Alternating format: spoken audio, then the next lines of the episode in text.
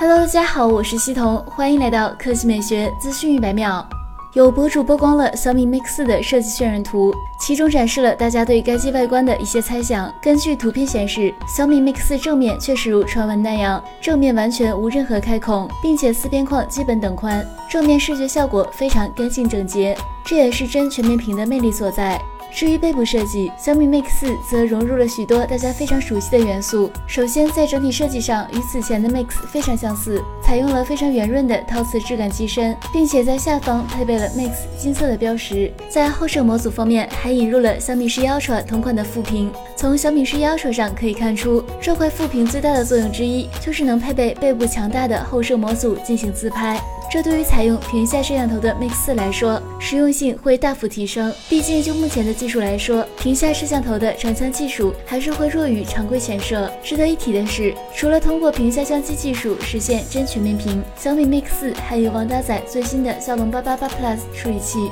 有爆料博主透露，该机已经测试过这款芯片，将会是首批搭载这款安卓最强芯片的机型之一。